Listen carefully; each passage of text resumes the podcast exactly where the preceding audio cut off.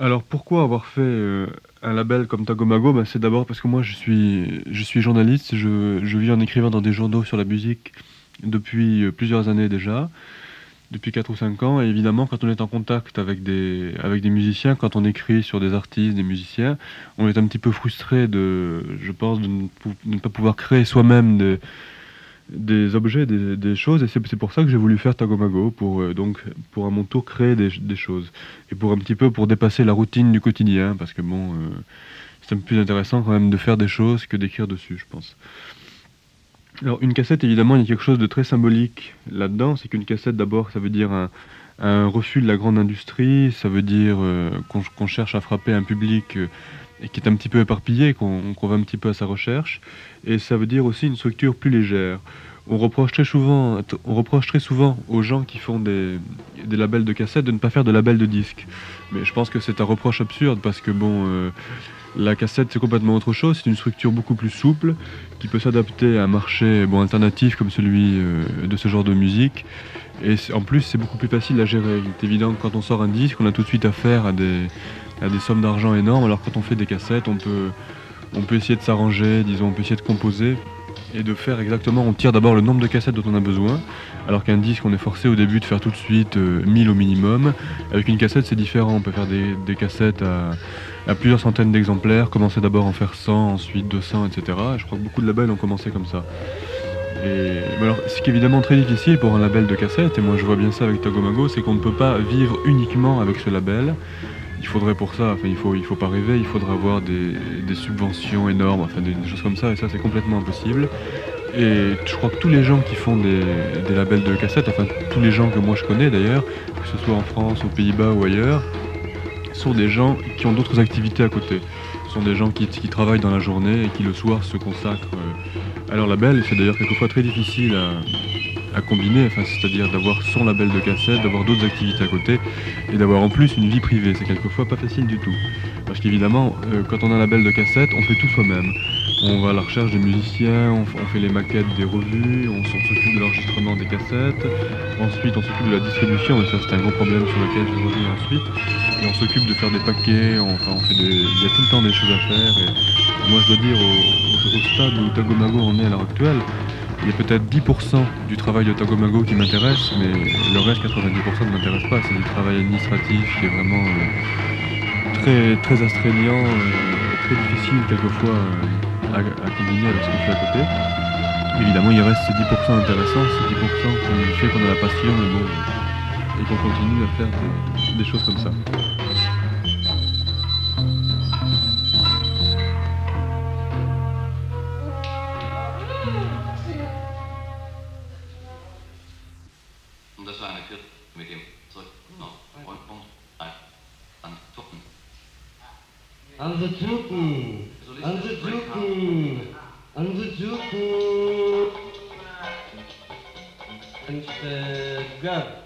Oui, je parlais de la distribution. La distribution, c'est quelque chose de très difficile pour, un, pour quelque chose comme Tagomago, pour un label comme Tagomago, parce qu'en France, euh, il n'y a pas de structure. Il n'y a vraiment aucune structure qui existe au point de vue distribution.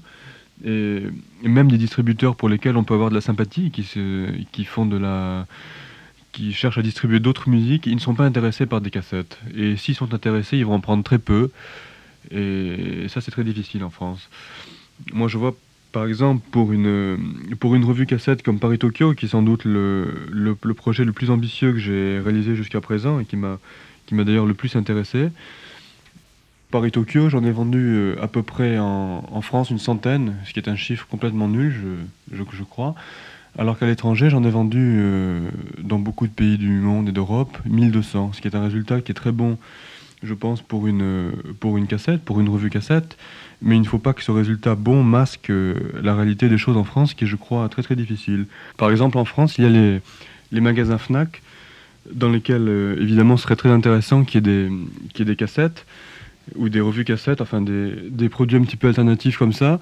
Mais par exemple, c'est impossible. Moi, je sais que j'ai essayé de mettre euh, les revues cassettes Tagomago dans les Fnac à Paris et en province, et qu'on m'a répondu, quand il s'agissait des rayons de disques, on m'a dit on peut pas le mettre là parce que c'est pas vraiment un disque. J'étais voir au rayon cassette, ah oui, c'est pas vraiment une cassette parce qu'il y a un livre avec. Alors j'étais voir au rayon livre.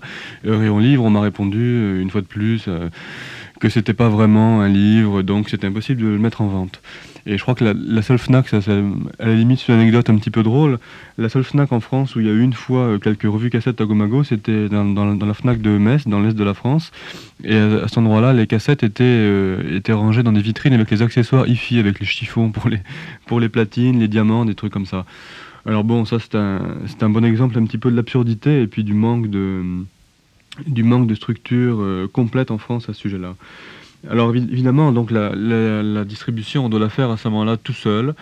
Et en France, alors bon, euh, il y a d'abord, il y a un petit peu de vente par correspondance. Mais alors bon, ça, se limite à quelques dizaines de personnes, c'est vraiment très très faible.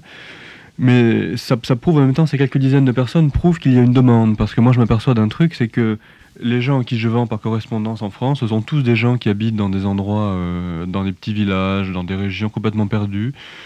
Euh, dans l'Ardèche, euh, dans l'Aveyron, des trucs comme ça. Et puis bon, ça c'est quelque chose qui prouve que ces gens ne peuvent pas avoir accès à des, à des musiques qui pourraient les intéresser. Je suis sûr que des cassettes comme Tagomago, on pourrait les vendre à plusieurs milliers d'exemplaires en France. Mais le seul problème serait de trouver les gens. Et c'est ça qui est très difficile parce qu'en plus, évidemment, les gens n'en parlent pas dans la presse. Enfin, c'est assez compliqué tout ça.